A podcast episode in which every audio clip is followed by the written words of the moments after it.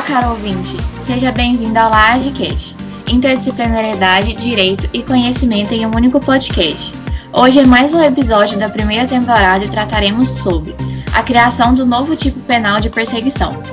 Meu nome é Adriana, sou diretora de extensão da LAAD e estou aqui com o professor José Eduardo Barbieri, que possui graduação em Direito pela Universidade de Ribeirão Preto, é advogado inscrito nos quadros da Ordem dos Advogados do Brasil na seção de São Paulo, pós-graduado lato sensu pela Associação dos Diplomados da Escola Superior de Guerra, mestre em Direito pela Universidade Estadual Paulista, com foco em Direito Obrigacional Público e Privado, na linha de pesquisa em Bioética e Biodireito. É professor efetivo da graduação e da pós-graduação em Direito da Pontifícia Universidade Católica de Goiás e professor do Centro Universitário Unianguera, graduação e pós-graduação, membro do Conselho Estadual de Direitos Humanos, membro do Comitê de Bioética do Conselho Regional de Medicina de Goiás, membro do Programa de Direitos Humanos da Pontifícia Universidade Católica de Goiás e pesquisador da Rede de Pesquisa em Direitos Humanos, Cultura de Paz e Sustentabilidade pela FAPEG. É, também estou aqui com a membro Vitória. É, e como foi dito, nós vamos discutir a criação desse novo tipo penal, né, de perseguição. Eu já gostaria de começar questionando o professor o que, que ele achou aí dessa, dessa tipificação, dessa conduta, se foi benéfica para a sociedade atual, como que será aí a aplicação é, das penas. E agora passa a palavra para o professor. Oi, Adriana, oi, Vitória. Estou muito feliz de participar aqui com vocês, em especial com a LAAD, uma liga maravilhosa que, que, que se destaca né, na, na, na, comunidade acadêmica do direito, em parceria com a LACIP, com a LAED, com a LED. Então, assim, eu, eu vejo a, a, as ligas transformando a realidade acadêmica na nossa escola de Direito e Relações Internacionais, em especial no nosso curso de Direito. Ah, fico muito feliz de, de, de ser convidado para participar e é um tema maravilhoso, né? Quando vocês proporam um tema bombástico, eu falei assim, tô pronto, né? E aí vocês não tinham pensado ainda no tema, vocês sugeriram que eu pensasse, eu falei, não, escolhe. E, e trazer esse novo tipo penal, né, do stalk, é, eu achei fantástico. Por qual motivo? É um momento em que as redes sociais tomam conta uh, da casa do brasileiro, né? E da brasileira em especial. Por que, que eu estou falando da brasileira em especial? Pelo que eu acompanhei na construção do projeto de lei, stalkear é fazer essa investigação, né? Essa, é, ultrapassar a curiosidade das redes sociais, né? Dos, do Facebook, do Instagram, e fazer um mapeamento com intenções até mesmo de subjugar e em regra, em regra, a gente vê o mundo, o, o gênero feminino sofrendo por esse crime. Então, assim, é uma grande contribuição que o Congresso Nacional traz e a aprovação, né, é, desse novo tipo penal, que não é uma legislação esparsa, é uma, um, acréscimo, um acréscimo né, no, no, no Código Penal. Vejo com bons olhos. Professor, o senhor acha que é, o senhor já falou um pouco sobre o meio virtual, mas a aplicação da lei na prática senhor acha que ela vai abranger tanto o stalking físico como o cyber, que no caso é no meio da internet? Vai sim. A ideia é exatamente essa. O físico, ele fica muito bem representado com uma característica de vítima e autor, em que o, o autor, pelo que se percebe, é um autor que ainda não está satisfeito com o fim de um relacionamento ou que tem algum uma espécie de atração doentia, né, pela parte oposta, pela vítima. Por isso que eu falei assim, em regra a vítima é o gênero feminino. Então a, a pessoa passa, ah, vamos dizer assim, passa dos limites da curiosidade e passa a perseguir. Um exemplo disso, se eu não me engano, é aquele filme O Guarda-Costa, que tinha uma pessoa que da cantora lá é uma pessoa que perseguia ela e amedrontava ela. Isso é a característica de stalkear, né? Como você acha que vai dar assim é, o momento de consumação do crime, né?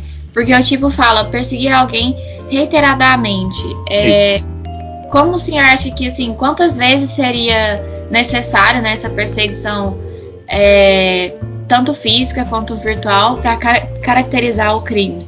O, o rei, a palavra reiterada no direito, ele sugere, pelo menos na, no âmbito civil, ele su sugere mais de três, certo? Então, quando você está lá no dia a dia, vê, tá, vendo o stories da pessoa, tá vendo a sua timeline, enquanto, ah, eu tô vendo aqui essa fulana aqui, tô, tô, tô vendo a Vitória, tô vendo a Adriana. Nossa, deixa eu ver quem a Adriana é, segue. Deixa eu ver quem são os seguidores dela. Nossa, é fulano, Beltrano. Deixa eu ver o que, que ela pôs no stories. É, esse, essa curiosidade começa a extrapolar quando no dia seguinte eu faço a mesma coisa e começo a entrar em contato com as pessoas da sua rede. Aí na sequência eu começo a, a, a identificar o seu passo a passo e você começa a aparecer constantemente para mim e eu criando uma imagem de que nós somos amigos e eu passo a curtir, passo a comentar e eu começo a abusar dessa, dessa relação, vamos dizer assim, é, das redes sociais. Isso tanto na, na, no aspecto virtual como no aspecto físico. Passar na frente da sua casa, ficar de olho em você no seu apartamento, sabe aquela? Eu me lembro muito bem aquela publicidade do de uma, de uma questão de comprar imóveis, né, de aluguel, que a vizinha ia fazer uma ginástica, olhava uma senhora de olho ali é, na, na, ideia de invasão de privacidade, né? Aí ela fazia uma ginástica até que um dia até o cachorro estava olhando, né? Então isso é stalkear, é você começar a, a se sentir violado na sua intimidade por alguém que abusa desse, desse, do direito dele, né? Então isso, é, essa é a parte do crime. É, eu sim, eu quero destacar que a pessoa tem a pessoa, o autor, ele tem algum desvio de personalidade para fazer isso. Então, essa ameaça ela não tem que ser expressa, né? No caso, a conduta do agente é uma série de condutas, na verdade, né? Uma série de atos que leva a vítima a se sentir coagida, a se sentir ameaçada. Não precisa ter uma ameaça é, no âmbito virtual, por exemplo. Eu não preciso entrar no direct da pessoa e de fato ameaçar ela. A não. minha conduta de é, investigar a família, entrar em contato com a família, adicionar a família, sendo que eu não tenho nenhum vínculo com os familiares, comentar fotos excessivamente, como se eu tivesse intimidade, já é uma e... característica dessa ameaça virtual, né? Eu vou te dar um exemplo que eu acompanhei. Imagine uma pessoa que entra no seu Instagram, entra na mensagem lá no, no, no, no privado e te fala assim: bom dia. Fala mais nada. É, no dia seguinte, manda de novo: bom dia. E quando você olha seu history, você vai ver que ele está sempre ali olhando seus history. Aí ele fala assim: bom dia. O que, que você acha? É exatamente essa postura que, que vai gerando um, um, medo, né? E vai gerando uma importuna, importunação, assim que fala, né? Vai importunando o dia a dia da pessoa. Aí de repente um dia toca o telefone, você está lá no seu estágio, toca o telefone, você atende, ela fala assim, bom dia, só isso. É, é, fica nítido a, a, necessidade que a pessoa tem de te subjugar, né?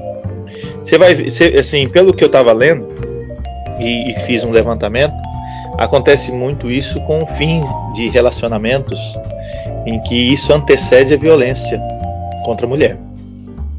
Então é uma, uma, forma, inclusive, de inibir a violência contra a mulher. Claro que isso pode acontecer, né, da mulher em relação ao homem, porque não tem ali uma, uma definição de gênero nesse crime. É, mas a maior incidência é essa perseguição feita é, do, do, do homem em relação à mulher passar na frente do seu, do seu emprego, é, passar na frente é, do, do, da escola que você frequenta. Já pensou, vocês terminam um relacionamento, seu ex-namorado começa a aparecer na porta da faculdade todo santo dia. Isso, reiteradamente, passa a ser stalkear. E o que, que implica isso, professor?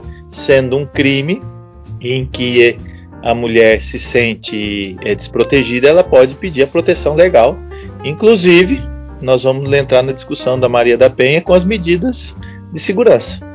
Muito interessante o, o, o, a forma como foi criada a lei, o artigo, né? Sim, era até uma dúvida minha que é, qual seria a diferença né, do crime de ameaça para o crime de perseguição. Até tinha uma discussão de colocar como um parágrafo né, no crime de ameaça a perseguição obsessiva.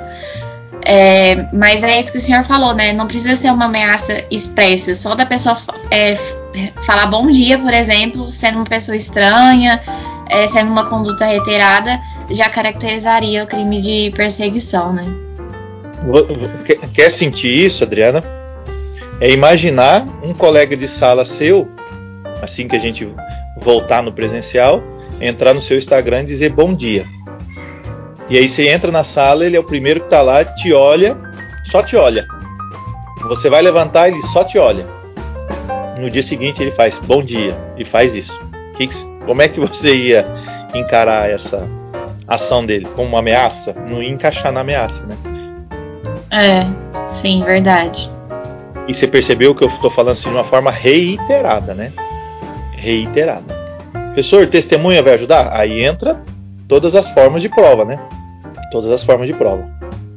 Uma característica, professor, que comprova essa, esse lado de proteger o feminino e etc., é a majorante do crime, né? No parágrafo primeiro fala que a pena é aumentada na metade se o crime é cometido contra a mulher por razões do sexo feminino, né? Já mostra que o fundo da lei, né, o princípio da lei da lei não, do artigo é tá voltado para isso, né? Ele não é, caracteriza uma vítima específica, né, um sexo para ser Exato. vítima, mas aqui ele deixa um, um, tanto quanto claro, né, que tem esse teor de defender Exato. os direitos das mulheres. Exatamente. E, e, também da criança, né? Sim, e do adolescente e, e do idoso. Isso. Exatamente. É impressionante isso. Imagina a, a questão a questão do idoso, eu, eu vou poder levar, inclusive, a discussão para o consumidor. Pensa, eu posso. O, o, o, banco, quando começa a ligar insistentemente, ele, ele passa até a perseguir, né? Ele não só abusa na cobrança indevida, mas é, com esse artigo eu posso levar né, a discussão é, sobre esse, esse abuso reiterada com criança e idoso, criança, adolescente e idoso. Que é a mesma legislação, né? A gente tem no país uma, uma criatividade enorme que o Estatuto do Idoso é o Ctrl-C, Ctrl-V do ECA, né? Nossa, é verdade, professor. Não tinha pensado por esse lado. Então, será que aquelas, até aquelas ligações de telemarketing e tal, que a pessoa liga insistentemente, você fala, é, não sou eu ou não quero e a pessoa continua ligando, será que encaixaria também nesse crime? Se o, se o capo te deixou em aberto, né? Tá te stalkeando aí. O Código de Defesa do Consumidor deixa bem claro todo mundo deve. Né? É, cobrar é uma, um direito também do fornecedor. Mas cobrar insistentemente já passa a ser não só um crime dentro do Código de Defesa do Consumidor, como um ato ilícito, é, passa a ser também, dentro dessa discussão agora, stalking. Sim, inclusive o caput desse artigo ele abrange muitas condutas, igual o senhor está falando. Trazer essa discussão do direito do consumidor para cá é muito interessante porque é, a conduta é perseguir alguém, mas ele não especifica de qual jeito, porque ele fala por qualquer meio. Então você persegue de qualquer forma. E aí, no caso de a gente, enquanto sociedade, está estabelecendo que é no meio físico e no meio virtual, né? E aí ele fala que ameaçando-lhe a integridade física ou psicológica, restringindo a capacidade de, loco de locomoção ou de qualquer forma, ou seja, qualquer outra conduta que invada ou perturbe sua esfera de liberdade ou privacidade. E aí enquadra essa questão das ligações, né? Para uma futura discussão, claro. Exatamente. Olha, olha só aqui como, como abrange essa ideia de, de proteção da sua segurança emocional. Quantos idosos não têm uma, uma, uma sequência de distúrbios de perseguição, por exemplo, por essas constantes ligações? Então eu tenho um abalo eu tenho um subjugar, né? E as crianças hoje no Roblox e no TikTok? Se eu contar para vocês, minha filha, 10 anos de idade, TikTok, de repente uma pessoa chama ela para conversar. Ela, ela falou assim para a pessoa, né? Porque a gente conversa muito. Ela falou assim: se você quiser conversar, converse com meu pai, para vocês verem. Isso eu estou falando uma, da minha filha, que tem a presença dos pais, que acompanha né, o dia a dia de uma criança de 10 anos de idade, é, que está envolvida com o TikTok. Imagina as outras crianças o quanto não passam por esse, vou dizer assim, stalking, né? A toda hora. Ah, quem é você? Vamos jogar junto, vamos no Roblox e fica e fica insistindo e fica insistindo e a gente sabe que por trás disso tem a pedofilia, né? Sim, nossa, verdade. E o senhor, partindo para uma discussão assim mais é, da lei mesmo, o senhor acha que caberia, por exemplo, tentativa nesse crime? Por ser um crime habitual, né? Tem muita discussão se caberia ou não tentativa, né? Aí fiquei pensando, será que tem como tentar perseguir alguém? Eu acho que o Ministério Público e o assistente teria que fazer uma uma teia aí bem inventada para mostrar essa tentativa. Chega na casa ou no computador e vê o, os esquemas já planejados, né? para a vítima. Às vezes, né, ele consegue um consumado de uma pessoa e tentativa de outra, né? Sei lá, uma apreensão no, no, nos equipamentos eletrônicos, ver as estratégias montadas, será? Talvez.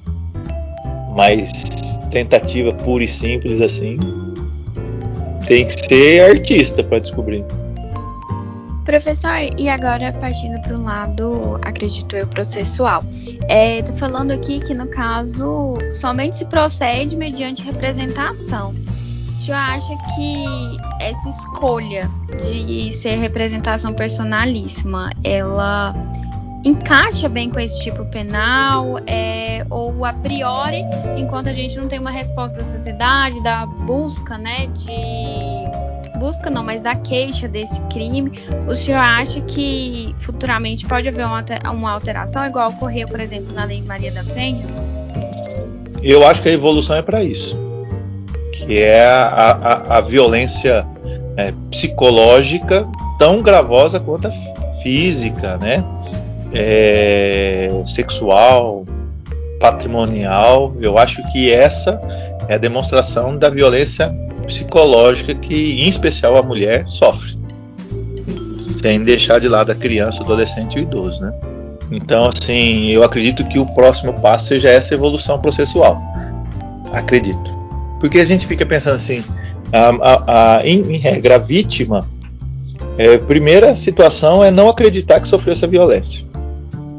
Não sei se vocês concordam ou não, mas a experiência mostra e, em regra, a vítima que sofre uma violência. Ah, não, deixa isso para lá, não vamos estender o assunto, não, porque isso foi só isso, e esse só isso já tá, agora está no Código Penal. Antes não era, mas agora está. E o segundo passo vai ser exatamente isso. Não, não é só isso, não. O, o Estado tem que tomar uma providência, quer dizer, não depender da representação da vítima. Né? Sim, eu acredito também que vai acontecer a mesma coisa que aconteceu também com os crimes de violência contra a mulher, né? Que a mulher, muitas vezes, essa, esse tipo de violência, seja ela física ou psicológica, é praticada por alguém conhecido, né? Também. Uhum. Aí a, as pessoas acabam desistindo ou não querendo é, que a pessoa que ela gosta ou conheça seja processada, né? E criminalizada.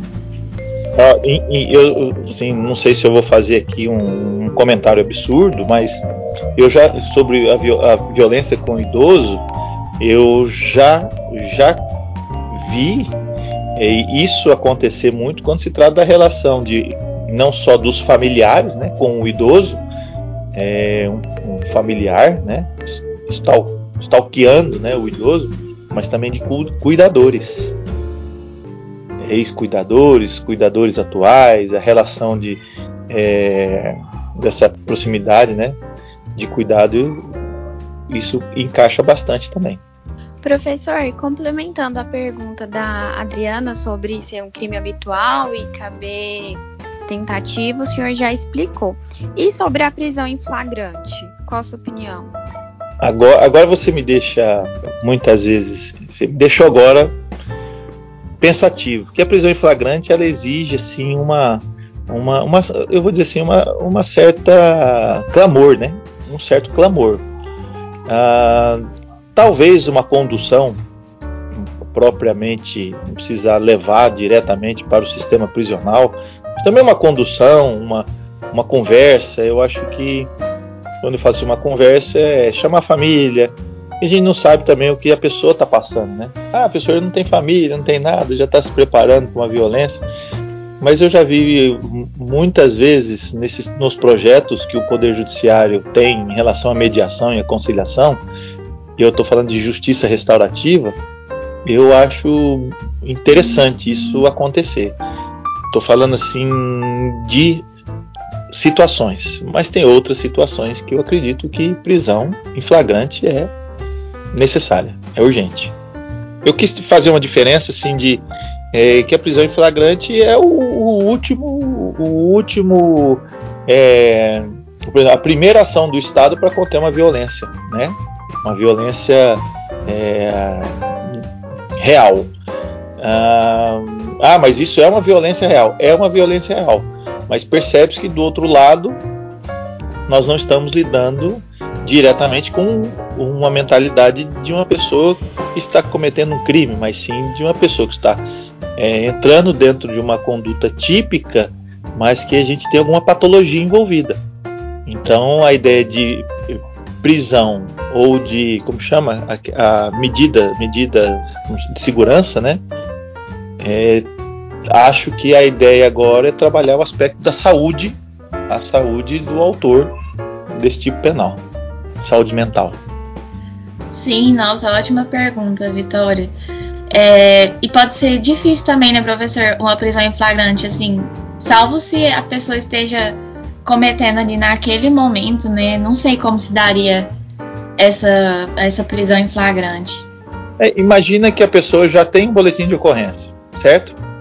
Já tem um boletim de ocorrência, já tem as provas, e na possibilidade seguinte, ele pode ser preso em flagrante.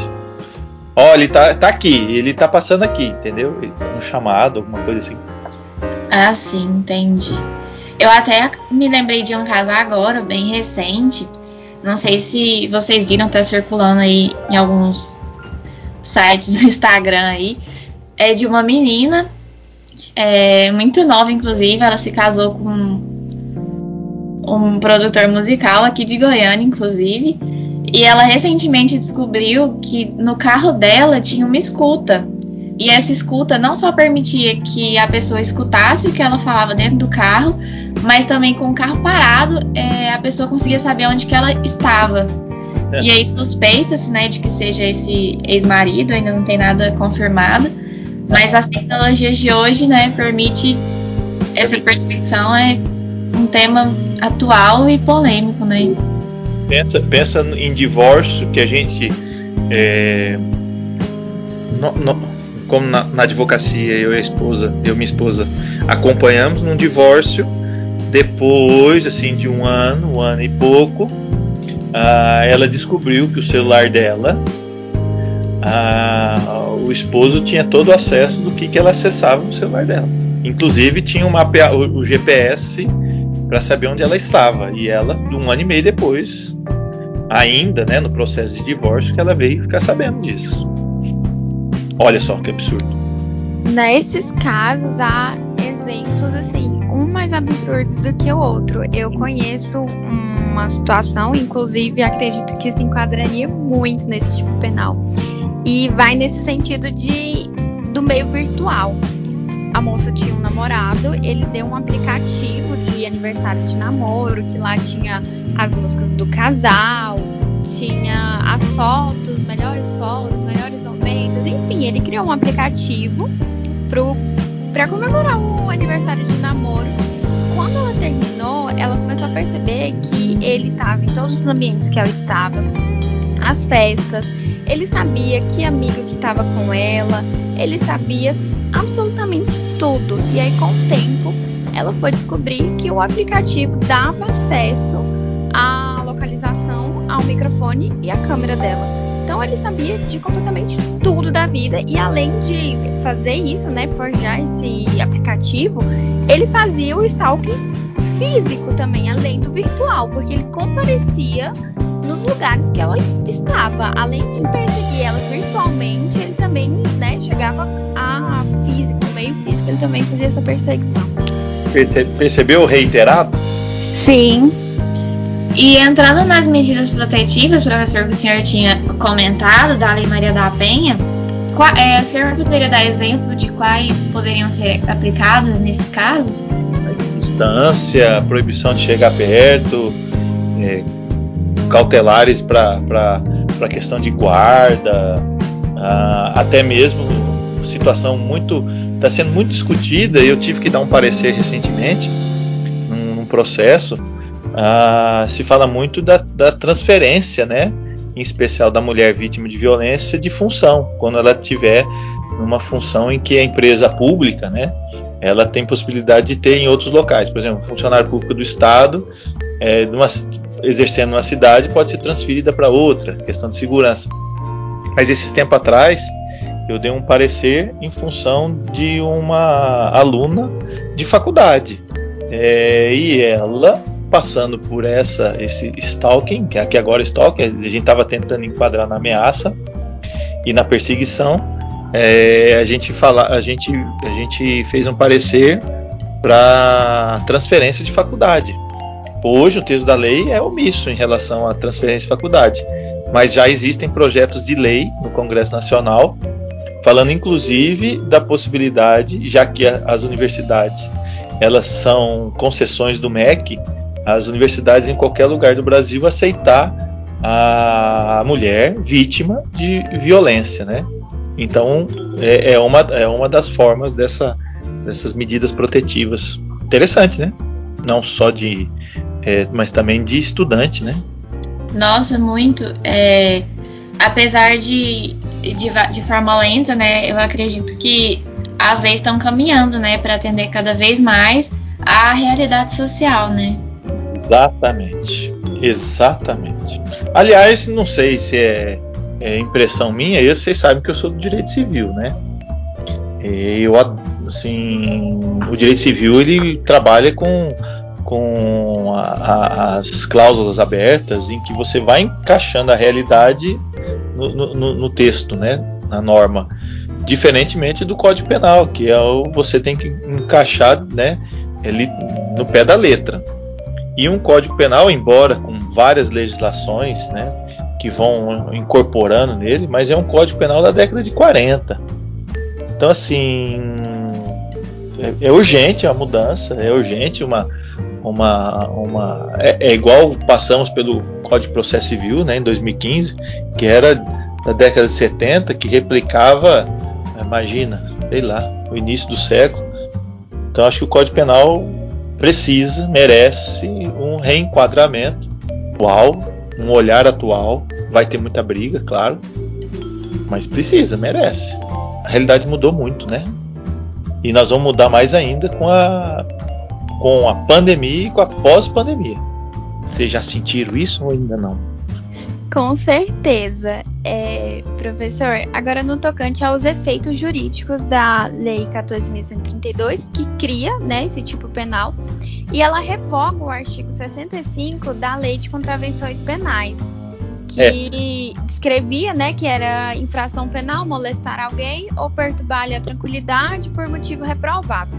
É, com a revogação desse artigo, a criação desse tipo penal, é, abolisse o crime, no, os, os processos que estão em andamento, como é que fica essa situação aí com a revogação desse artigo 65 e criação do 147A? Nessa hora, como civilista, eu vou levar lá para a lei de introdução, tá? Certo. É, que essa é uma pergunta boa para os professores de penal, né?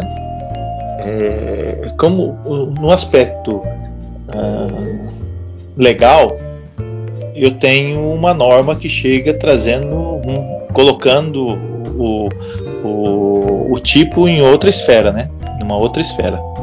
E se eu coloco numa outra esfera, ah, ele, ele revoga, deixa de existir. Então, esse, essa, essa, é, como eu falo assim, esse juizado especial criminal, né?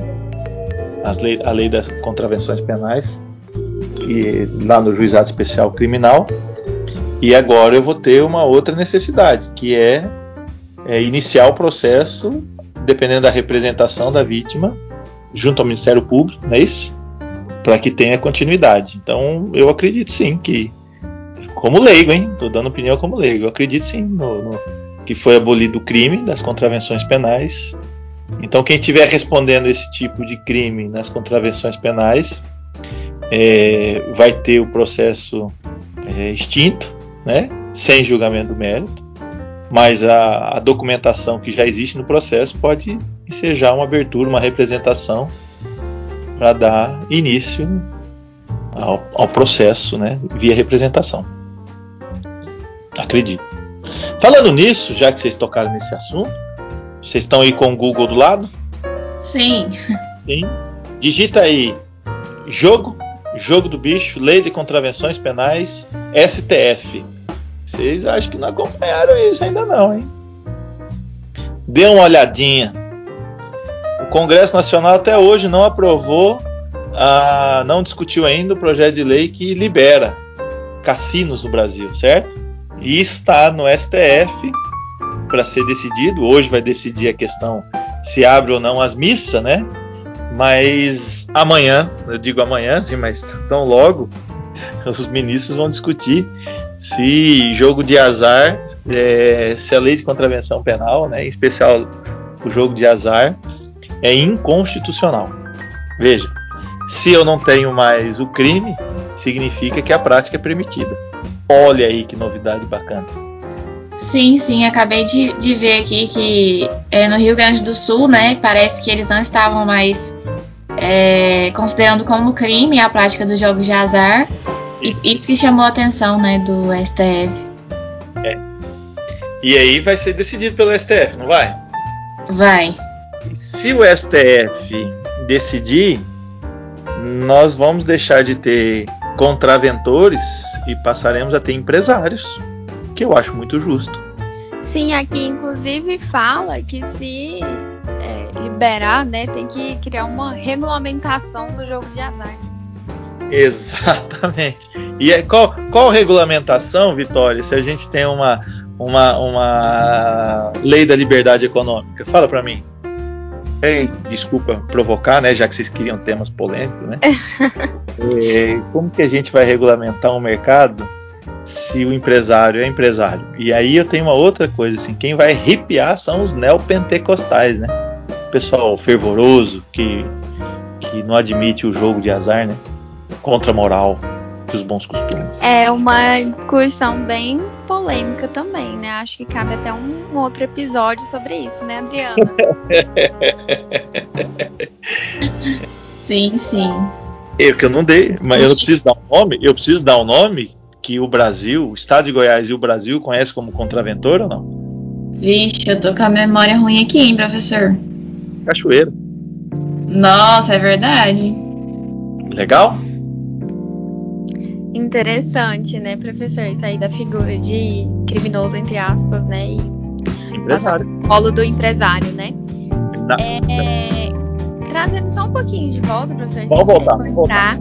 É, sobre o histórico, né? Tipo, o que gerou, o que motivou a criação desse tipo penal de perseguição. Você acha que é, é fruto de um avanço histórico que a gente está tendo, um avanço de pensamento do Congresso e da sociedade, e que partindo desse ponto a gente ainda vai ter muitas é, criações de tipos que beneficiem ou não beneficiem, mas que regulamentam essas novas condutas que né, estão sendo criadas e surgindo com o avanço da tecnologia, com o avanço da sociedade também. Concordo plenamente, acho que é isso mesmo a, a gente sempre vai, vai dentro de um tridimensionalismo jurídico, né? é, sempre valorando né, um fato social para criar uma norma. E o Código Penal e a legislação penal, em regra, é a que mais demora para se concretizar e criação de sua norma. Né? Então é, é nítido que em 2021 a gente está acompanhando aí uma modernidade é, que tem lá inícios na década de 90, né, com as redes sociais, nos anos 2000. E nós estamos aí um código penal novo, uma legislação nova, vamos dizer assim, ma maturada, né, é, pronta para começar a se adequar, né, como tipo penal, se adequar ao dia a dia nosso, né, do, do, do, do brasileiro é, vítima desse crime. É nítido uma revolução. E outros virão. Outros virão. Eu quero que vocês comecem a perceber o seguinte: é, as legislações especiais que se desenvolvem pós Constituição Federal, elas vieram, estão cada dia que passa, assim, elas são um compacto que veio do, do, do exterior, né, da ONU, da OEA, e o Brasil foi aceitando. Agora que essas legislações passam a ficar sedimentadas é, no dia a dia do brasileiro. Então, o dia a dia do brasileiro começou a se questionar: poxa, mas e essa perseguição que eu sofro, né? E essa situação que eu estou sofrendo? Não tem nada contra isso? Bom, ter tem, mas precisou ser amadurecido agora para para coibir né, essa prática que acontece no dia a dia. Então, outras é, percepções é, das legislações que vieram com abertura democrática também acontecerão. E eu, eu intimo as ligas a estarem atentas em relação a essas mudanças. É, as mudanças comportamentais do, é, e o enquadramento da legislação que já existe para outras definições. Isso é o mais importante. Então você está tá sempre antenada com a, a, a, construção normativa, né? Isso é muito importante enquanto liga acadêmica. Sim, igual o senhor tinha falado, é, muitas legislações têm mudado, né? Até com a, a pandemia, direito do trabalho teve que fazer suas alterações, direito previdenciário teve que fazer suas alterações para se adequar à realidade, né, que nós estamos vivendo. E no pós-pandemia também vai ter que ter novas alterações para se adequar à nova realidade depois é, que tudo isso passar, né? Exatamente. Exatamente. E vocês se sentem mais seguras com a legislação, com esse tipo penal? Ah, eu acredito que sim, apesar de nunca ter é, sofrido é, pessoalmente, graças a Deus, nenhuma conduta desse tipo, eu acho que é uma garantia, né, de que é, caso aconteça, é, terá uma pena considerável aí, né? Eu concordo com a Adriana. É, traz essa segurança jurídica que a gente precisa, né? De pelo menos existir algo que a gente possa recorrer.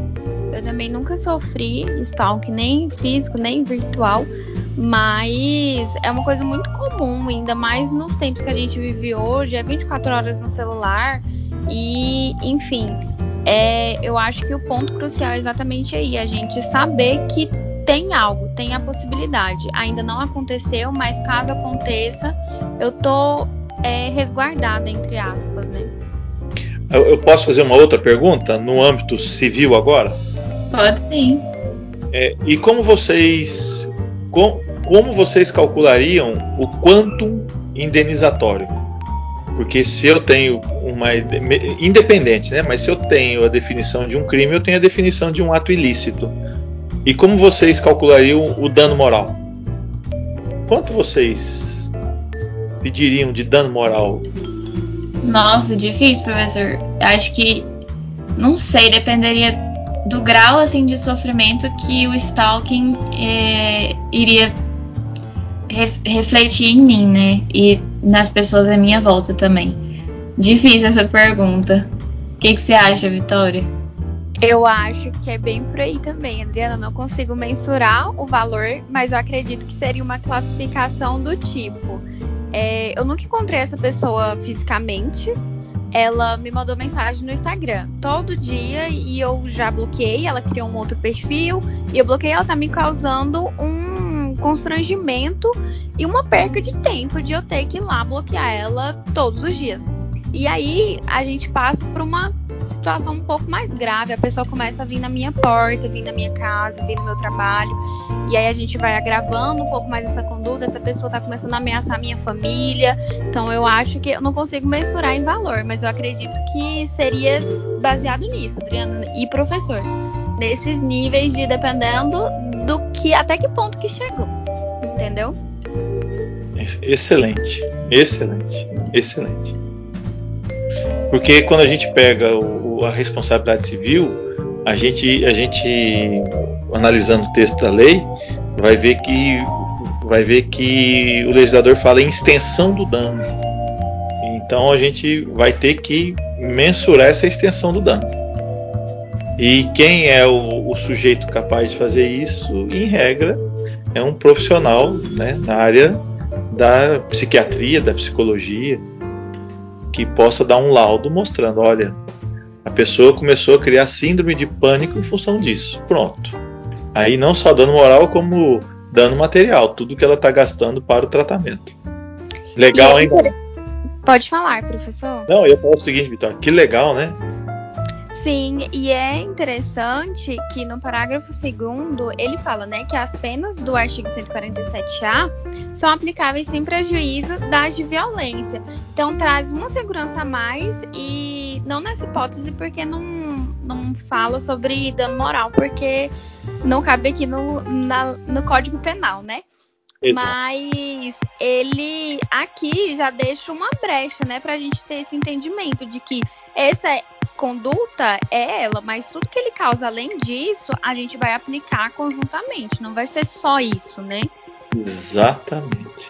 E eu vou falar uma coisa para vocês, essa situação ela traz outros reflexos, por exemplo, a, recentemente um advogado ele foi excluído dos quadros da ordem em função de violência doméstica. Agora vocês imaginam ah, no âmbito profissional, né? No, num conselho de ética, um profissional que é regido por um conselho de ética é, ficar inabilitado em função do crime praticado. Porque hoje, hoje a gente tem visto muito essa a, a proteção contínua e cada vez mais forte em relação à violência de gênero. Olha só, eu tenho uma punição penal eu tenho uma punição administrativa, vamos dizer assim, né? Profissional, e eu tenho uma, uma punição civil. Que é que dói mais, né? A do bolso. Sim, sim, eu acho que vai diminuindo a sensação de impunidade também, né? É, é.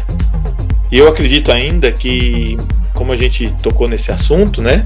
E, acredito ainda que a evolução, a evolução processual em relação às proteções, na minha opinião, o que a gente tem que garantir é a eficácia da lei, né? Então é garantir a punição.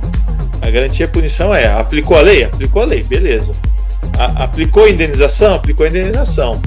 A, utilizar de todos os meios para invadir o patrimônio da pessoa para indenizar. Nem que para isso invada patrimônio como bem de família, é, bens empenhoráveis, né, que a legislação fala, porque a pessoa muitas vezes consegue omitir patrimônio é, e sair, sair livre, né? Sair livre desse tipo de conduta. Minha opinião, né? Usando como exemplo a violência, usando como, por exemplo, a dívida por pensão alimentícia, que o pai pode ter a, a casa dele penhorada, o bem de família, para pagar a pensão. Então, levando para esse sentido, né? Transformar a, essas indenizações da, da, da vítima é, de violência ou do stalking como alimentos e poder e poder chegar nesse nível de penhora. Olha que bacana. Tinham, não tinha pensado nisso até agora. Veio agora com a conversa. É verdade, muito interessante, professor. Então, já vamos chegando aqui ao fim do nosso debate. É, alguém gostaria de trazer mais algum comentário, alguma dúvida? Eu estou satisfeito. Eu também. Então é isso, nós vamos ficando por aqui. Eu gostaria de agradecer muito ao professor Barbieri por ter tirado um pouco do seu tempo aí para conversar com a gente, participar da atividade. E muito obrigada também, Vitória, por ter participado. E é isso. Boa, boa tarde, bom dia, boa noite a todos. Ficamos por aqui. Tchau, Vitória. Tchau, Adriana. Tchau, Laade. Obrigado pela, pelo convite. Estou sempre à disposição. Muito obrigada, professor Barbieri, pela presença, Adriana por ter guiado né, a conversa e um beijo e um abraço a todos os ouvintes da LADcast.